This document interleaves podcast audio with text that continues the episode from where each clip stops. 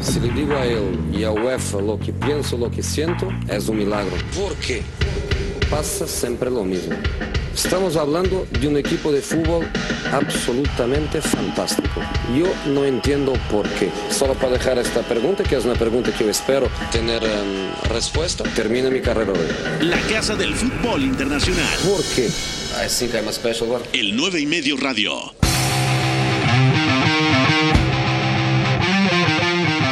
4 de la tarde con 2 minutos. Bienvenidos al 9 y medio radio a través de W Deportes. Felices los cuatro. Setién movió el tablero e hizo jugar juntos a Lionel Messi, Luis Suárez y Antoine Griezmann. El regreso del Manchester United que da miedo. Pues sí, el equipo de Ole Gunnar Solskjaer goleó 5 a 2 al Bournemouth. Hoy lo analizamos. En Italia, el Napoli venció a la Roma 2 a 1 e Irving el Chucky Lozano sigue sumando minutos, sigue ganándole la confianza a Gennaro Gattuso. Y en Alemania, triplete a la vista, realmente el Bayern Múnich puede ganar la UEFA Champions League después de vencer en la final de Pokal al Bayern Leverkusen y también haber ganado la Bundesliga. Hoy lo platicamos aquí en el 9 y medio radio. Jalele Javidú. Your job is to tell the truth, okay? Esto es So the next time is finished. el 9 y medio radio. We don't get back in. Es lunes y tenemos un programón con mucha información de la Liga Española, la Premier League, la Serie A, la Pocal, también el playoff. El Werder Bremen se queda en la primera división, en la primera categoría del fútbol alemán, porque la diferencia fue el gol de visitante 0 a 0 en el partido en Bremen y hoy en campo del Heidenheim han igualado 2 a 2 y por lo tanto el equipo dirigido por Florian Kochfeld se queda en la Bundesliga. Beto González, ¿cómo estás amigo? ¿Todo bien? Todo bien, Pepe, gracias. Listo para comentar lo que nos dejó el fin de semana. Ya te imaginarás lo feliz que vengo, por supuesto. Estás desnudo. Eh, completamente Desnudo, si literalmente. Y además, tenemos mucho material para hypear y sobre todo hablar, hablar de Mason Greenwood porque no, no es natural lo que está pasando con el chico. Uy, uy. Ahí se viene el hype. Pero bueno, Javidú, lo saludo. ¿Cómo estuvo su fin de semana? ¿Bien? Javidú es el operador de este espacio. También saludo al señor Fob, productor del 9 y medio radio. A mi queridísimo, ¿cómo le vamos a decir? ¿Cómo quieres que te digamos? Porque vamos a cambiar de operador. Entonces necesitamos un nombre estelar. Piénsalo y al corte te presentamos ya de manera oficial. Bueno, Javidú, mándame por favor, como todos los días, con la encuesta del día. La encuesta del día. En el 9 y medio radio. Le preguntamos a toda la gente, para ti, ¿quién fue la figura de este fin de semana en Europa? ¿Cristiano Ronaldo, Antoine Griezmann, Bruno Fernández o Robert Lewandowski? Beto González, ¿con quién te vas a quedar? Tú lo sabes bien y la gente debe saberlo de una buena vez. Por supuesto que me quedo con Bruno Fernández porque... Contra el Bournemouth, por favor. Pero ¿En no serio? es solo contra, no es que sea solo contra el Bournemouth, es que al final Bruno Fernández ha venido apareciendo todo el tiempo Eso sí. y, y al final cuando algunos llegamos a dudar en algún inicio que el cambio de la primera liga portuguesa a la Premier podía ahí quizá retrasar un poco su adaptación, pues no fue así y de hecho hay un dato muy interesante. Bruno Fernández tiene en nueve partidos de Premier desde que llegó Ujú. 10, pro- 10 goles producidos, 5 goles, 5 asistencias. Increíble, sí, sí. ¿Sabes a quién iguala en ese mismo periodo? A ver, cuéntame. Eric Cantona y Robin Van Persie. Mira nada más. Y con- consideremos que Eric Cantona era un extremo que solía visitar la punta del ataque Sí. y Robin Van Persie que fue punta, segundo punta, Bueno, empieza, empieza en el Arsenal como extremo. Exactamente. Así llega Robin Van Persie. Luego se vuelve uno de los mejores atacantes del mundo. Pero Van Persie desde el Feyenoord empieza como extremo. Exactamente. Pero, ¿por qué digo esto? Porque estamos hablando de dos de los mejores delanteros de los últimos 20 años del Manchester United, número uno. Y número dos, porque te habla de qué es entender el fútbol a través de roles y funciones, no de posiciones. Bruno Fernández es un mediapunta que en el Sporting partía de la izquierda y hoy por hoy es un enganche en el Manchester United, por definición y por lo que hace. Pero tiene una libertad y una lectura para compensar y para generar peligro que esto lo traduce ya en las cifras, pero además siempre está al servicio de dónde está la pelota. Entonces es muy interesante porque siendo lo que es, tiene un impacto brutal. Entonces, equipararse con estos dos monstruos que ni siquiera se asemejaban a su rol o a su función, te habla muchas cosas y sobre todo te habla de cómo está siendo arropado por Solskjaer y sobre todo de su cambio de una liga un escalón abajo a la élite, y aparte de un equipo que lo necesitaba. Pues ahí está la encuesta para toda la gente. Díganos quién fue la figura del fin de semana. Tenemos cuatro opciones. Si tienen otra, cita el tweet y compártela. Cristiano Ronaldo, Antoine Griezmann, Bruno Fernández o el polaco Robert Lewandowski. Vamos a arrancar con actividad de la Liga Española. La Liga. El 9 y medio radio. ¡Ojo Ansu! Le pegan su Fati. Gol, gol, gol, gol, gol, gol, gol, Go!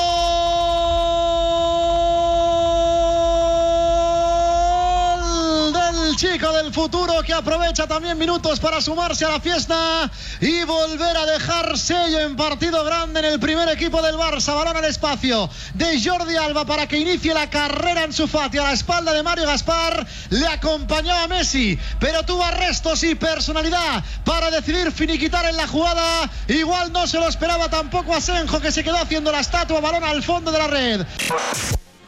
Y para analizar la victoria del Fútbol Club Barcelona 4 a 1 en campo del Villarreal, ya está Miquel Villarroya en la línea telefónica. Miquel, fuerte abrazo hasta España, ¿cómo estás? Hola, buenas, Pepe.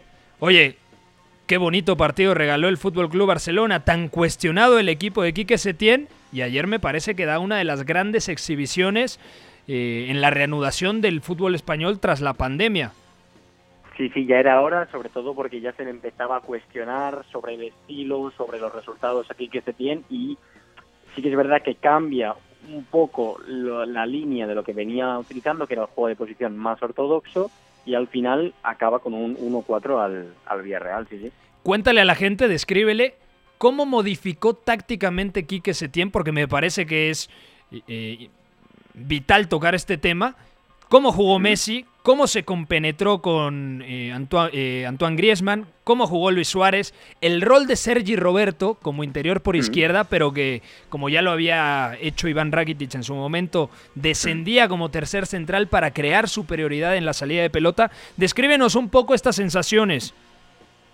Sí, sobre todo eh, contra el Atlético ya empezó a dejar muestras de lo que empezaba a proponer Setién, pero queda muy claro, nada más empezar el partido contra el Villarreal, que Sergio Roberto no es medio centro, sino que se coloca como un tercer central a la izquierda. Ujú. Esto permite que sobre todo Sergio Roberto vea el fútbol de cara, es decir, no sea un interior que esté de espaldas, que tenga que recibir entre líneas. Y sobre todo el cambio más radical que hace Setién es que divide el equipo en dos bloques. Uno que hará juego de posición, que es la línea defensiva y los mediocentros, con un Arturo Vidal mucho más posicional, Busquets por encima de línea y, como hemos comentado, eh, Sergio Roberto más lateralizado. Sin embargo, en la delantera cambia los roles y los tres de arriba adoptan un papel mucho más móvil, mucho menos posicional, intercambiando espacios, intercambiando roles, Griezmann sobre todo con muchísima libertad, Messi que llegó a, más de las 100 intervenciones por el partido, Suárez también con mucha mucha libertad para pisar y mucha flexibilidad posicional y a partir de esta sinergia que crean los tres con este movimiento, el Barça empieza a generar, empieza a encontrar a estos hombres entre líneas y a partir de allá es con una constante de ataques, de ataques, de ataques. ¿Piensas que es el futuro? Esto a mí me dejaba muchas dudas, sobre todo cuando perdía la pelota el Barça, el Villarreal podía contragolpear, podía transitar.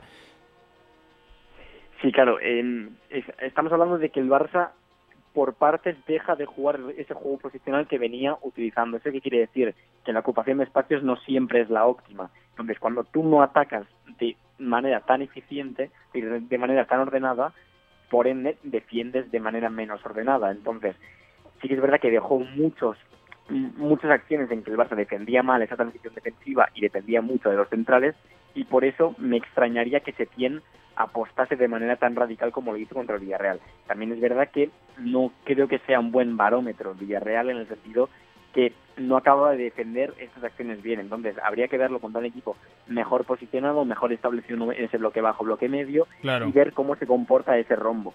Y sobre todo eso, lo que, lo que comentamos, ver cómo se comporta la transición de- defensiva, porque eh, dejó muestras que, claro, contra el Villarreal quizás no se ataca tanto, pero contra un Bayern, contra un City, contra un Atlético de Madrid mismo, sí que es verdad que puede penalizar mucho más. Sobre todo la zona de Arturo Vidal, porque Arturo Vidal como interior diestro, el chileno tiene muchísimo recorrido y puede dejar algunos huecos a su espalda. Y si a esto le sumas que Nelson Semedo es un lateral que se proyecta muchísimo al ataque, pues queda quizá la zona un poco descompensada.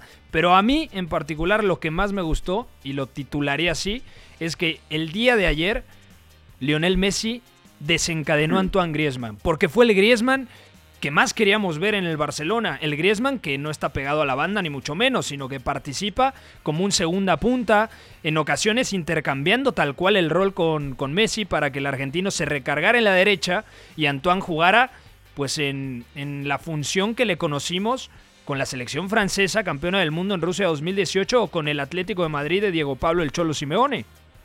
Sí, se, se hablado mucho de que Griezmann y Messi no se llevaban bien, que no se entendían y quizás ahí el problema estaba en que Griezmann estaba, estaba desarrollando un rol que no es el suyo. Durante muchas, muchos partidos de la temporada ha sido el jugador que arrastra, el jugador que tira desmarques, pero realmente Griezmann no es ese jugador. Griezmann es ese jugador que entre líneas te aporta ese primer toque, esa sinergia con Messi en pases cortos.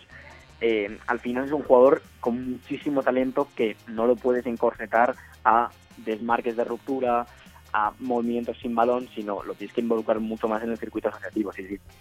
De acuerdo. Beto González, ¿qué te pareció el Barcelona? ¿Te gustó lo de Lionel Messi, lo, lo de Antoine Griezmann, lo de Sergi Roberto, que me parece que ese rol ya lo probó con Rakitic, lo hizo bien, ya lo probó con Sergi Roberto, lo hizo muy bien, partidazo de Sergi Roberto, y yo creo que el candidato número uno a ocupar esa posición, esa función, es Frenkie de Jong. Sí, de acuerdo. A mí al final hay algo que me llama mucho la atención y ya, ya lo decía Miquel, que el Villarreal ahora mismo, más allá de lo que representó el Barcelona con el rombo y, y, cómo organiza aquí que se tiene el planteamiento, no es un parámetro porque al final cada vez que presionaba se desarmaba y entonces concedía una ocasión de gol. Pero el tema es que me parece que Lionel Messi por fin le brinda, o, o tanto Griezmann como Messi se brindan un contexto mutuo donde los dos pueden brillar. Griezmann tiene en el primer tiempo ocho apariciones entre líneas, muy bueno, garantizando continuidad y sobre todo garantizando peligro. Uh -huh. Y además e, es cierto que el Barcelona quizá firma una de sus actuaciones más potentes a través de ser más flexible. Y esto es muy interesante porque al final no se ataca como lo hacía antes y entonces le permite no solo llegar más arriba, sino mejor y entonces estar quizá más preparado ante las pérdidas, ¿no? Y con esa flexibilidad entonces también con, con Suárez partiendo de la izquierda, Messi por detrás de los dos, Griezmann libre entre líneas, tenían esa rotación que al final les permite atacar de forma más fluida y Sergio Roberto interpreta muy bien todo esto para compensarlo y para sumar. Y también es cierto que, que con lo que viene buscando Quique se tiene ahí, entonces podemos hablar ya de Frenkie de Jong, ¿no? Que ya ese, ese rol de ese interior que necesita ver el juego de cara para organizar y sobre todo para darle consistencia a las posesiones es más necesario que nunca. Entonces, lo que vimos ayer a reserva de lo mal que defiende el Villarreal me llama mucho la atención y puede abrir la puerta a que realmente encajen Messi, Suárez y Neymar, que esa es la tarea me parece más urgente ¿Y Neymar? que se tiene. ¿Neymar? Perdón, Messi, Suárez y Griezmann. Ya, ya, no, nos estás soltando aquí. Uy. El humo. Eh, no, no vendas humo, por favor, Beto González. No, Hay un dato que me parece muy interesante. Fíjate, lo compartía Albert Morén. Un fuerte abrazo a un buen amigo y un estupendo analista. Y decía, esta temporada con el Barça, Griezmann venía promediando poco más de 32 pases por partido. Y solamente en la primera parte contra el Villarreal tuvo 28. Esto te demuestra de que Griezmann se sintió mucho más cómodo con el nuevo eh, sistema de juego, con el nuevo esquema táctico propuesto por Quique Setién. Vamos a cambiar de lo que pasó en el Estadio de la Cerámica, 4-1 victoria del Barcelona contra el Villarreal, a lo que sucedió en San Mamés, donde el Real Madrid se impuso 1-0. Le va a dar el ok, ahí está Sergio Ramos, se vuelve a repetirle el baile de Unai Simón bajo palos. Ahí está Sergio Ramos, será de Panenka, coge carrera la grulla, viene Ramos, gol, gol, gol, gol, gol, gol,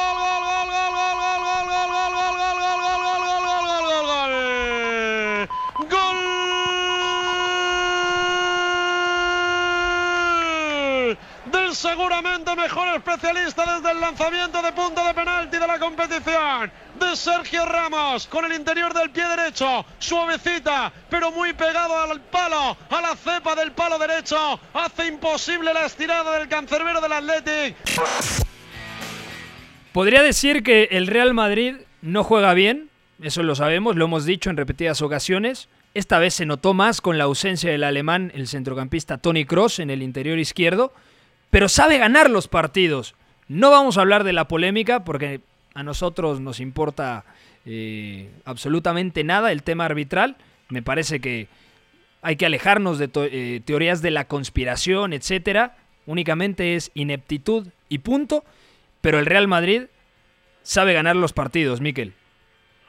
Sí, el Madrid que vuelve a demostrar que a competir pocos equipos realmente le ganan y es que parece mentira cómo el Madrid consigue sacar tres puntos cada tres puntos y es que aún no ha perdido ni ha empatado ningún partido después del parón y un Madrid que durante muchas fases del partido imperó el tedio, imperó la apatía. El ritmo, ¿no? O sea, sí, un ritmo muy lento, se giraba, sí, sobre todo sin Tony Cross, el balón iba de lado a lado muy pastoso, muy plomizo y parecía, daba la sensación que el partido podía quedar realmente 0-0 porque no había ocasiones de ningún mando.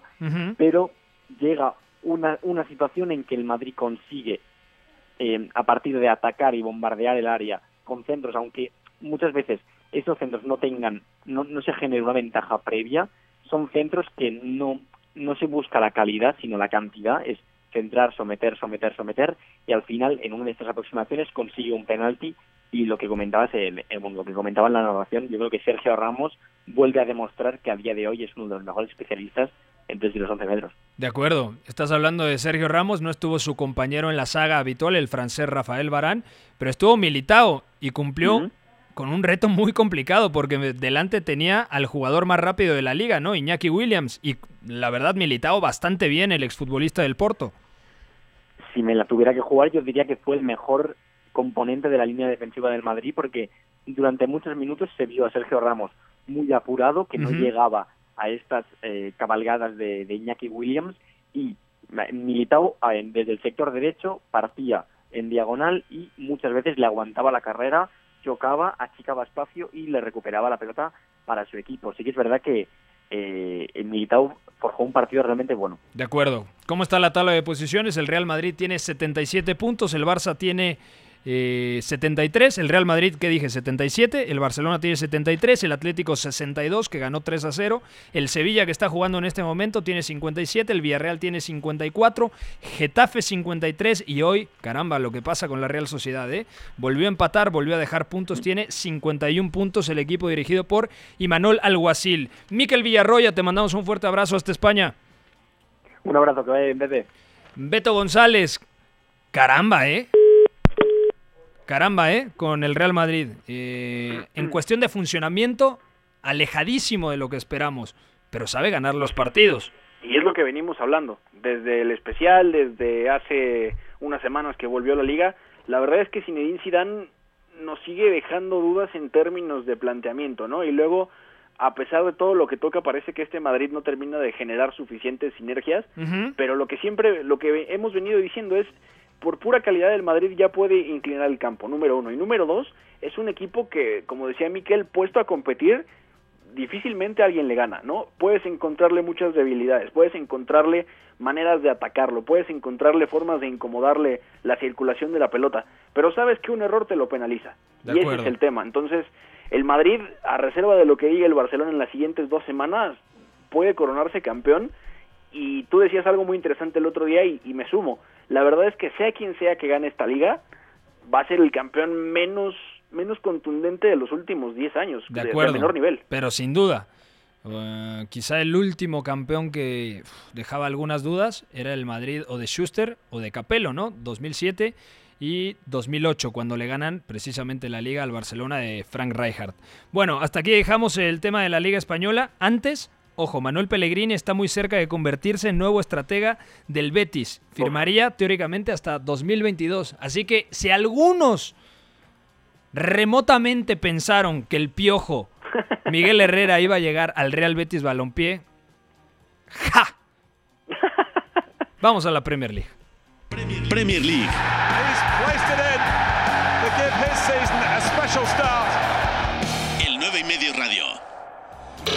Aubameyang va a llegar solo, Kieran Tierney por la izquierda, mete el centro del área, todavía el rebote, le queda el remate.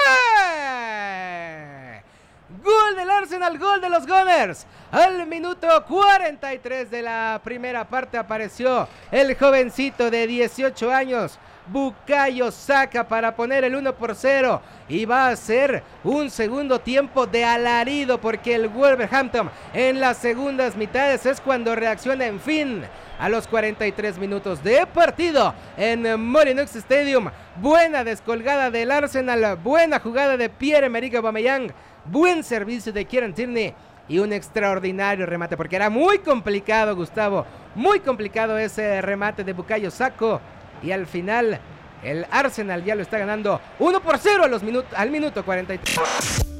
Bukayo Saka y luego Alexander Lacazette 2 a 0 ganó el Arsenal de visita ante unos Wolves. La verdad que a mí me quedaron a deber muchísimo en este partido, sobre todo en la segunda parte, cuando el equipo en uno Espíritu Santo debía llevar la iniciativa, careció de ideas, Beto. Sí, y, se oye en la voz del señor César Cuervo. Sé que en W amamos a los Wolves. Se ve que se le rompió el corazón cuando Bucayo saca hace el gol, que además es muy bueno. Sí, una muy buena volea. Pero además me, me gusta mucho lo que hace Mikel Arteta en el Molineux, ¿eh? porque al final de entrada intenta tener la posesión de la pelota, proponer como lo conocemos, ya sentó el 3-4-3 totalmente. Aunque tampoco, a ver, tampoco el primer tiempo del Arsenal es positivo. o sea, realmente el primer tiempo yo me quería sacar los ojos. El partido era muy flojito. No, de acuerdo. Tuve que hacer la, crónica que, que, está en el 9medio.com. También quise arrancarme los ojos porque lo vi en diferido. Pero al final hay una idea que se va viendo más clara con Mikel Arteta. Asentó el 3-4-3, Sead sí. está haciendo de central izquierdo, el Arsenal busca juntarse mucho por derecha, tiene claro cómo quiere hacer las cosas pero me da la sensación que sigue haciéndole falta algo de calidad para lograrlo. Es que quieren tocar la novena sinfonía, pero no tienen los intérpretes, ¿no? O sea, es muy complicado. A mí me parece que le falta mucho juego interior, sobre todo para que Shaka y Dani Ceballos, sobre todo el suizo, active ese pase vertical y encuentre a alguien. Quizá en determinados momentos lo pudo hacer el gabonés Pierre-Emerick Aubameyang, pero sigue faltando ahí eh, algún elemento que marque diferencias entre líneas. Es que si el plan de Arteta se resume o, está basado en usar tres centrales y que haya carrileros para que los extremos generen juego por dentro, claro. necesitas que los extremos tengan sensibilidad, que sepan jugar entre líneas, que puedan descargar de espalda, pero también girarse y correr hacia portería rival. El único que, que sabe hacerlo realmente es Pierre-Emerick Aubameyang, y cuando el Arsenal buscaba avanzar por izquierda, se notaba. Bukayo Saka, que, que ha jugado prácticamente de todo en el Arsenal, ha sido lateral izquierdo, volante por ambas bandas, extremo, o sea, al final es un chico que tiene techo y que tiene condiciones. Y 18 años. Tiene 18 años, acaba de firmar un contrato de larga duración de estos que están pululando, pero no tiene esa sensibilidad y se nota. Entonces consigue el gol el Arsenal a través de, de avanzar con los carrileros después de haberlos dejado de cara, lo que se llama el tercer hombre, y luego Arteta, muy consciente de que no está funcionando del todo el plan en el segundo tiempo, repliega, le deja la iniciativa a los Wolves y se ahogaron por completo, aún con Raúl Jiménez todavía ofreciendo buenos apoyos hasta por ahí del minuto 60. Sí, a mí me parece que el primer tiempo de Raúl Jiménez es bastante positivo.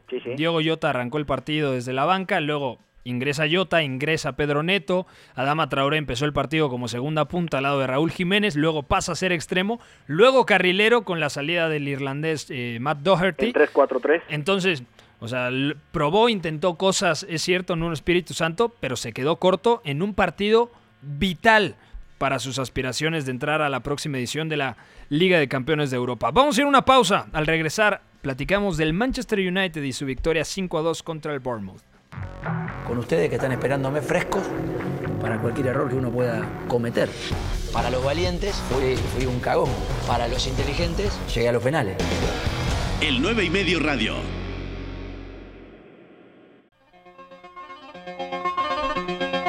Estamos de vuelta en el 9 y medio radio, 4 y media de la tarde. Gracias a toda la gente que nos sigue, los que ya regresaron a la oficina, los que están comiendo, los que se están bañando. Carlos Gutiérrez, un fuerte abrazo. También a Mugimón, que nos pregunta por qué hatean al Piojo. A ver, el Piojo es un tipo que nos cae muy bien ¿eh? y a mí me parece que es un entrenador preparado.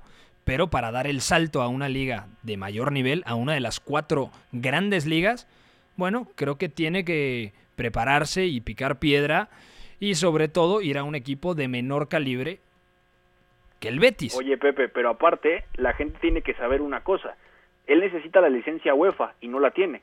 Que es un factor que lo aleja no solo del Betis, sino de cualquier equipo europeo. Tiene que tener certificación UEFA B o la UEFA Élite, que por cierto ya la completó Juan Carlos Osorio, para poder dirigir en Europa. Y además, en Europa, hacer una carrera de entrenador realmente es como conseguir un título universitario. O sea, teóricamente es algo en donde te lo tienes que trabajar y ganártelo.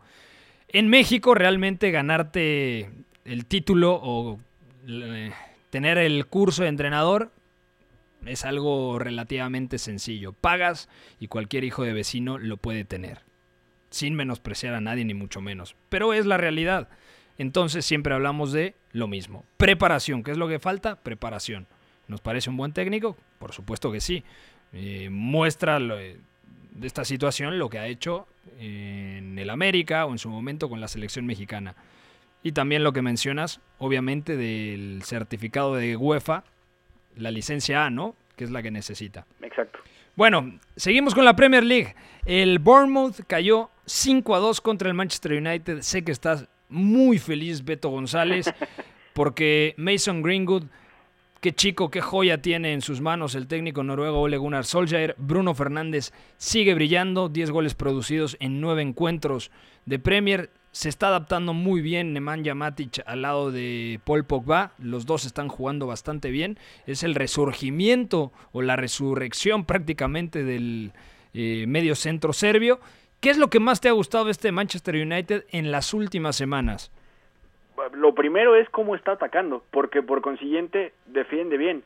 Y algo que ayer estaba organizando un hilo análisis en Twitter que, que deja lo, lo clave, lo que me parece clave del partido, y la verdad es que hay que destacar mucho que el United defiende mejor porque ataca mejor y la verdad es que es un equipo que está irreconocible conforme lo fuimos viendo durante la temporada porque manifestó la mejoría antes del parón, luego se detiene todo y regresando le cuesta trabajo contra el Tottenham y a partir del partido contra el Sheffield, salvo los cuartos de final contra el Norwich en FA Cup, mucha mejoría, espacios bien ocupados, un bloque compacto y sobre todo muy agresivo, pero agresivo eh, digamos positivamente, es una agresividad bien canalizada, porque es un equipo que está buscando atacar en posicional, tener la pelota, proponer el partido a través de esto, que es lo que tiene que hacer habitualmente y lo hace mejor porque al final el medio campo está bien escalonado en tres alturas distintas, intercambian mucho, es un es una estructura parte del 4-2-3-1, pero al final el frente de ataque varía mucho, el, doble pivote y Bruno Fernández también se alternan mucho los roles y, y las alturas y además me parece que es un equipo que además de hacer esto bien, luego está defendiendo mejor porque achica muy bien el campo y los centrales están siendo agresivos de tal forma que la línea defensiva pues queda muy arriba y el equipo está bien parado antes de perder la pelota. Entonces, ¿Qué le, desde tu punto de desde tu punto de vista, Beto, ¿qué le ha dado Pogba al medio campo del Manchester United? A mí me ha gustado muchísimo, la verdad, y, lo habíamos cuestionado desde futbolísticamente, el nivel de compromiso que tenía con el equipo, pero hoy en día Pogba está rindiendo bastante bien. A mí lo que, en primer lugar, me parece que está bien compenetrado con Matic, en el sentido de que los dos están dando ritmo. No es un United que juega lento y que sabes que en cada posesión se arriesga demasiado, sino que hay seguridad para jugar en corto, pero ritmo también. Y teniendo eso, entonces es más sencillo empezar a jugar con intermedios o empezar a lanzar gente al espacio. Entonces, eso está haciéndolo muy bien Paul Pogba de entrada. Y también está muy bien eh, en la lectura táctica del partido, vamos, siempre está bien parado para robar pelota, siempre contrapresiona bien, está sumando mucho a través de alternar con Matic, porque si no es Matic el que va entre centrales o, lateraliza, es Pogba, pero si lo hace Pogba, es para lanzar. Entonces todos saben perfectamente qué tienen que hacer en función de la presión del rival y eso me gusta mucho. Paul Pogba regresó fino, está sano, está leyendo bien el partido cuando juega, que está jugando los 90 minutos y además me parece que, que se ve comprometido, que eso es muy importante, porque también se siente importante y porque se nota que Ole Gunnar Solskjaer ya le cambió la cara al equipo y que si bien no es un equipo a vencer o no es no está de vuelta totalmente en la élite, ya hay una mejoría que no creo que tenga marcha atrás. De acuerdo. Otro punto importante lo de Mason Greenwood. ¿Cuál crees que es su mejor rol? Partiendo desde la derecha, como lo vimos en este partido, que además marca doblete, eh, juega muy bien. Me parece que sale de cambio por ahí al minuto 80, ¿no? Por el galés Daniel James. Pero en general, lo de Mason Greenwood, y además con esa edad, está teniendo un impacto brutal 18 años tiene apenas Mason Greenwood. Y te vas para atrás y te digo lo que tiene producido en la temporada. 20 goles producidos, 15 goles, 5 asistencias y 8 en Premier. ¿Y sabes qué? Equipar el registro de Rooney en 2004-2005. De o sea, acuerdo. estamos hablando de, Sí, de sí, un, sí. de un impacto brutal, pero también es que el chico es, es muy bueno y, y tiene una naturalidad tremenda para hacer las cosas. Y ambidiestro. Aparte, pero fíjate, poca gente sabe que él antes de jugar fútbol quería ser atleta y de hecho tiene el récord o rompió el récord nacional inglés de 100 metros planos.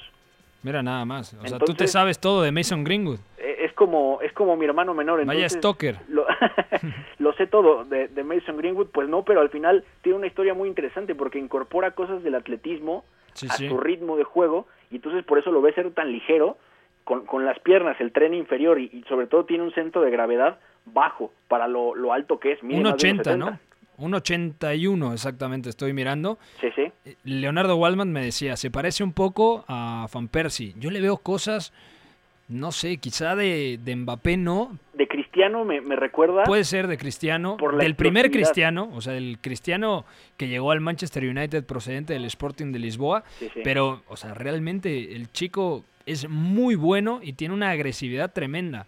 Eso que, eh, que te menciono de que es ambidiestro, o sea, puede salir hacia la derecha, hacia la izquierda, le pega muy bien de larga distancia, tiene arranque, eh, recibe bien de espaldas. Todavía me parece que le falta un poquito de sensibilidad al momento de interpretar, pero es, es lógico, tiene 18 años. No sé, fíjate, el gol, el, el 4-2 que él hace, que es su segundo gol del partido. Sí, sí, el que se da la media vuelta. Es que es, es que es un juego o es una muestra de todo lo que puede hacer, porque al final interpreta que Matic va a robar la pelota, se coloca en la frontal y se le ofrece la línea de pase. Entonces le marca el pase a Matic, controla de, de, de zurda, sale por la derecha y toda la jugada la hace conduciendo con la izquierda para definir con la derecha al otro lado. Pero ¿no crees que es un contexto muy específico el que le está dando Solskjaer y por eso Mason Greenwood eh, se siente tan cómodo? Es que no, porque al final, si tú revisas a Mason Greenwood los últimos dos años en la academia y lo ves llegar al primer equipo, te encuentras con que ha sido media punta. Ha jugado de centro delantero también. Delantero centro cuando no llegó a estar Anthony Marcial. Ha jugado de extremo derecho, que por cierto, respondiendo a la pregunta, me gusta más como extremo derecho porque pisa mucho zonas interiores y entonces tiene esa facilidad para acelerar, atacar el intervalo central-lateral y hacerlo a una velocidad muy rápida con ambas piernas. Entonces es muy difícil pararlo y cuando ya tiene la pelota sabe perfectamente con qué pierna definir y a dónde. Que eso para un chico de 18, de 18 años es anormal, no no no puede ser posible. Ya lo pones, por ejemplo, mm, está Jadon Sancho, está Phil Foden, está Mason Mount, está es un poquito mayor, pero está Madison en el Leicester. Ya lo pones más o menos en ese mismo escalón que los cuatro que menciono. necesita llegar a selección para, para realmente hacerlo y enfrentarse a un contexto de competencia internacional contra otra selección. Pero con la confianza que tiene con Ole Gunnar Solskjaer, el impacto que ha tenido en Premier, no está tan lejos de. Y te tiro otro dato. Entre Anthony Marcial, Marcus Rashford y Mason Greenwood tienen 75 goles producidos en la temporada, si no me equivoco. De acuerdo. Bueno, es tremendo. O hay, que seguirlo muy de cerca y, y la verdad es de los futbolistas jóvenes que más me emoción me, me provocan, me generan cuando los veo. O sea, yo creo que es un elegido Mason Greenwood y con 18 años hará una larguísima carrera en el conjunto Red Devil. Información de la Premier League. El Chelsea, ojo, Beto, podría eh, poner a la venta a Marcos Alonso, el lateral español, a Batshuayi, el atacante belga, a Bakayoko, si alguno pensaba quién era dueño de Bakayoko, pues sí, lo sigue siendo el Chelsea. El brasileiro Kennedy, eh, Drinkwater, el hombre con el mejor apellido del mundo, Emerson Palmieri. Y todos estos, eh, todas estas ventas serían con el objetivo de recaudar dinero para ir a la Bundesliga, tocar la puerta del Bayer Leverkusen y decir, señores, ¿cuánto cuesta Kai Havertz? Oye, el, el Chelsea está intentando hacer una cosa de esas extremas como cuando estás en tu casa, quieres un sillón carísimo y entonces vendes tu refri, tu estufa, la lavadora y lo que se te encuentre en el camino, ¿no? O sea, es, es muy interesante porque al final el Chelsea tiene el dinero y tiene la liquidez. Lo que más bien está buscando aquí, número uno, es hacer caja con los cedidos para otras cosas y sobre todo evitarse otra sanción de fair play financiero, porque dinero hay. Con Roman Abramovich lo tiene, pero Michi Batshuayi eh, tiene un rol terciario en la plantilla, por debajo de Oliver Giroud. Timue Bakayoko sonaba para el Milan, pero sí en el, en el Mónaco. Kennedy está en el Getafe.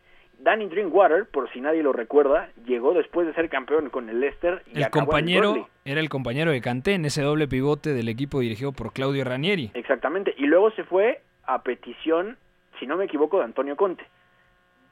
De acuerdo, exactamente. Y Emerson al Conte final- es el que lo pide. Exactamente. Y, y queriendo replicar el, el éxito del Leicester campeón, vaya, pero al final se asentaron Matic y Kanté en el doble pivote. Y Emerson, que a pesar de que es un buen lateral, me parece que no es un, un, un jugador que se amolde a las exigencias de un Chelsea, que después del primer año de Lampard seguramente va a pelear por estar en Champions, pero por ser top 3, ya, ya no aspirar a ese lugar, a ese cuarto lugar, a esa última plaza de Champions, ¿sabes? Entonces, puede ser por Kai Havertz también, para tener la lana para comprarlo, pero yo también esperaría que llegue un lateral y un central top por izquierda. De acuerdo. Bueno, vamos a ir a la Serie A. Antes, ojo con este rumor que reporta The Athletic, que dicen que el City y el United se pelean el fichaje del jamaiquino Leon Bailey del Bayer Leverkusen. A mí me parece que no es jugador para ninguno de los dos equipos. Necesita primero dominar completamente la Bundesliga y además ser titular indiscutible en el equipo dirigido por Peter Boss. Y hoy me parece que Bailey, no sé, todavía tiene muchas cosas que mejorar. Cuando no puede atacar con espacios, cuando no puede correr a campo abierto, todavía le cuesta un mundo al futbolista nacido en Jamaica. Bueno, Serie A. Una giornata ricca chiaramente di, di emozioni, Serie A. ma che ci arrivo con tanta serenità e ci arrivo anche con tanta felicità. El 9 y medio radio. Now Insigne.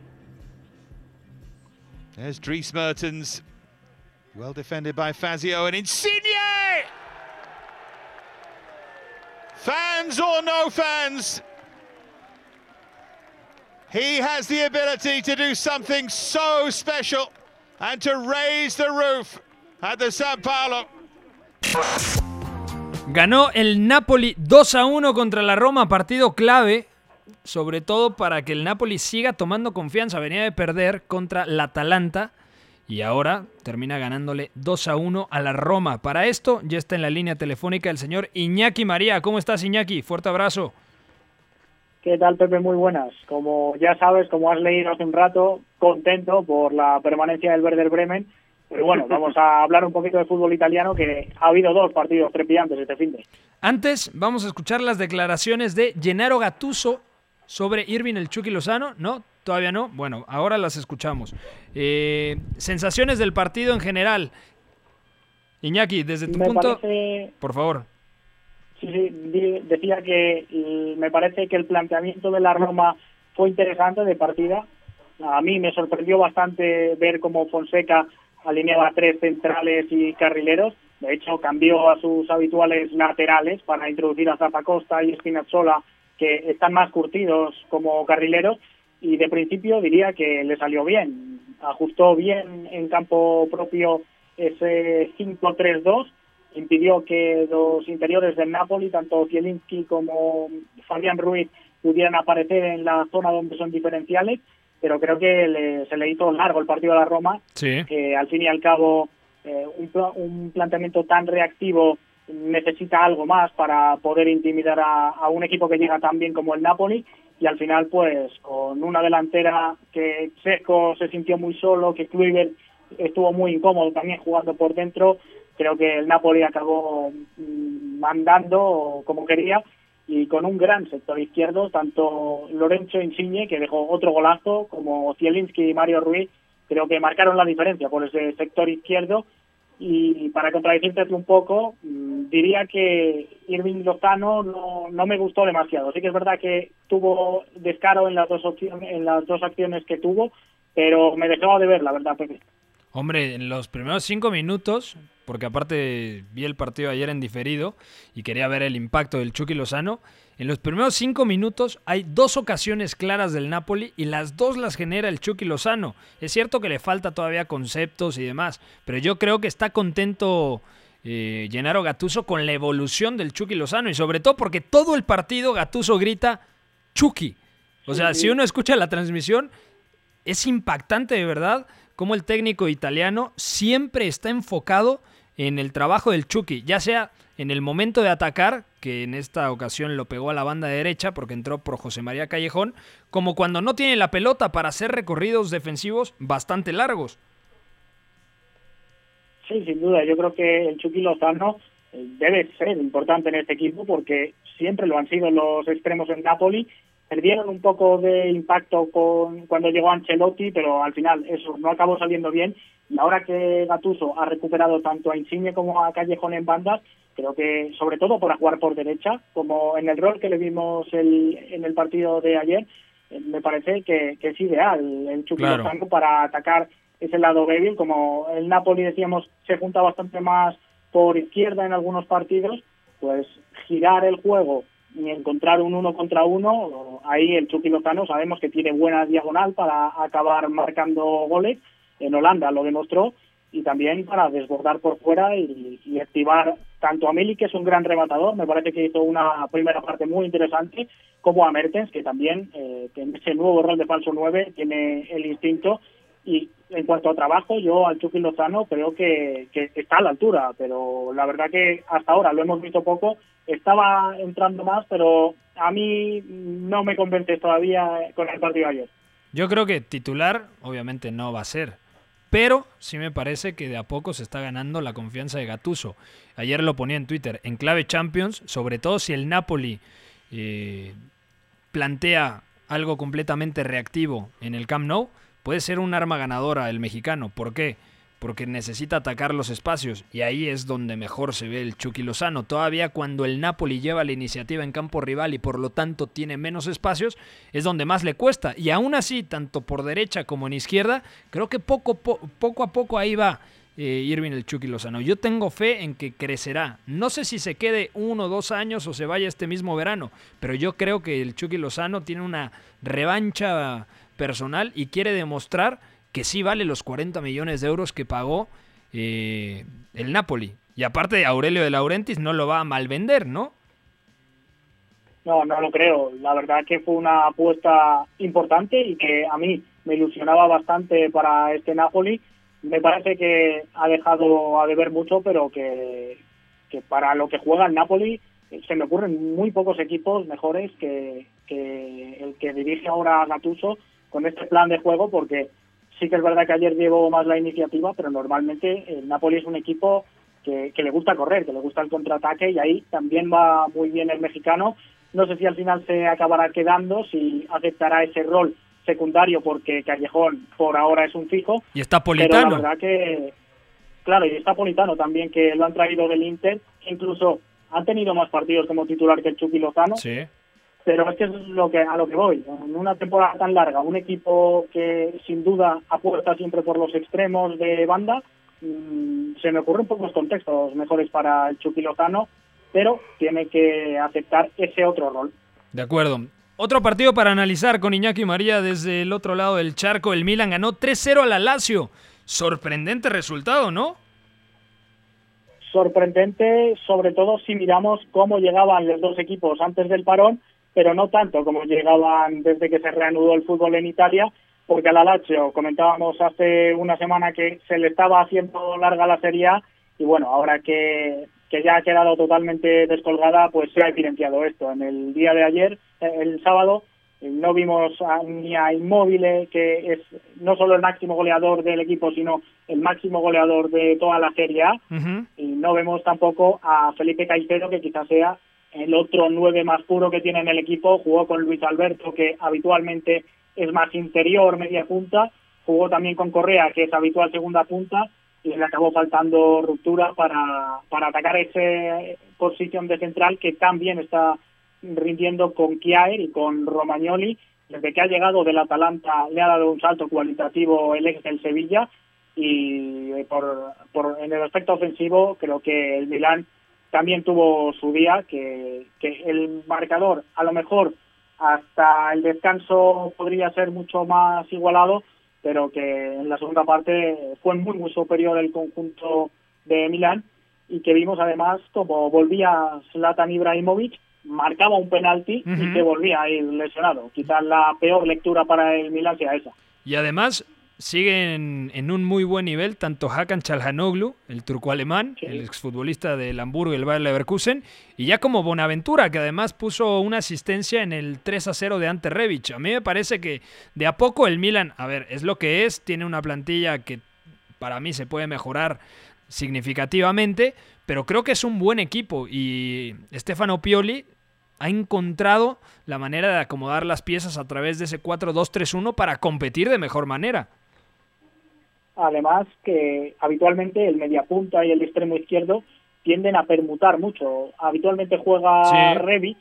sobre todo cuando no estaba Ibrahimovic, juega en punta, que también es un 9 de no fijar centrales, de salir de zona, y ese triángulo lo, lo venía haciendo muy bien en términos de movilidad, ocupando bien los espacios y creo que Salanoglu ha encontrado un contexto idóneo para sacar sus condiciones. Aquel Salanoglu que nos deslumbró en el Bayer Leverkusen hace tres temporadas y que habíamos visto a cuenta gotas, se puede decir que es uno de los que mejor ha vuelto del parón porque es no solo de los jugadores más clarividentes ahora mismo de la Serie A, sino de los que mayor impacto está teniendo en un equipo que le faltaba algo de regularidad como el Milan y que poco a poco, liderado por el turco, se está metiendo en Europa y consolidándose en, en esas plazas de Europa League. De acuerdo. Iñaki, te mandamos un fuerte abrazo. Gracias por tomar la llamada, amigo. Un placer como siempre, Pepe. Un abrazo. Bueno, y antes de irnos, ¿qué pasó en la final de Pokal? Victoria del Bayern Múnich 4 a 2 contra el Bayern Leverkusen. Dieses Gefühl kann man nicht beschreiben, das äh, muss man mal erlebt haben. Bundesliga. Not hier in Gelsenkirchen ist. Gelsenkirchen ist dead. El 9 y medio radio. Copa.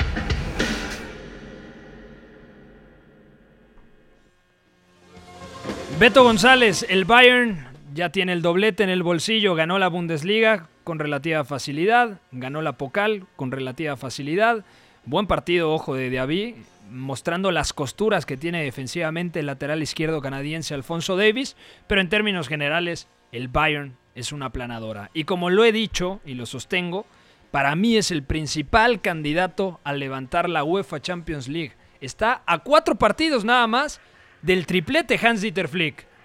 Y llegando prácticamente a la mitad de la temporada, corrigiendo cosas que hacían pensar de parte de Nico Kovac que esta plantilla estaba incompleta, que le hacía falta algo más, pues no. La verdad es que Hans-Dieter Flick le ha ofrecido a todos un contexto muy positivo, uno, uno que el Bayern Múnich domina y conoce muy bien, pero con muchos más tintes de sensibilidad por dentro, con un doble pivote que se compenetra muy bien, con un equipo que más allá de que luego no termina por jugar necesariamente bien, es otro de esos que te genera por castigo y te gana inclinándote del campo por calidad.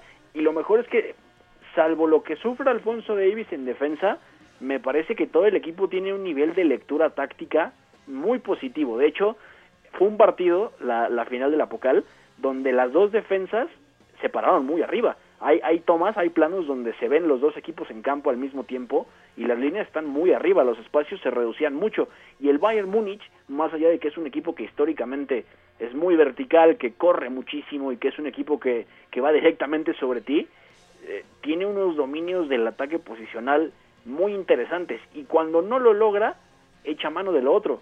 Y al final al Bayern Leverkusen le pasa algo muy parecido a lo que vimos la última vez que se enfrentaron en la Bundesliga. Entonces, sí, sí. el Bayern Múnich alcanza a inclinar el partido de forma muy sencilla.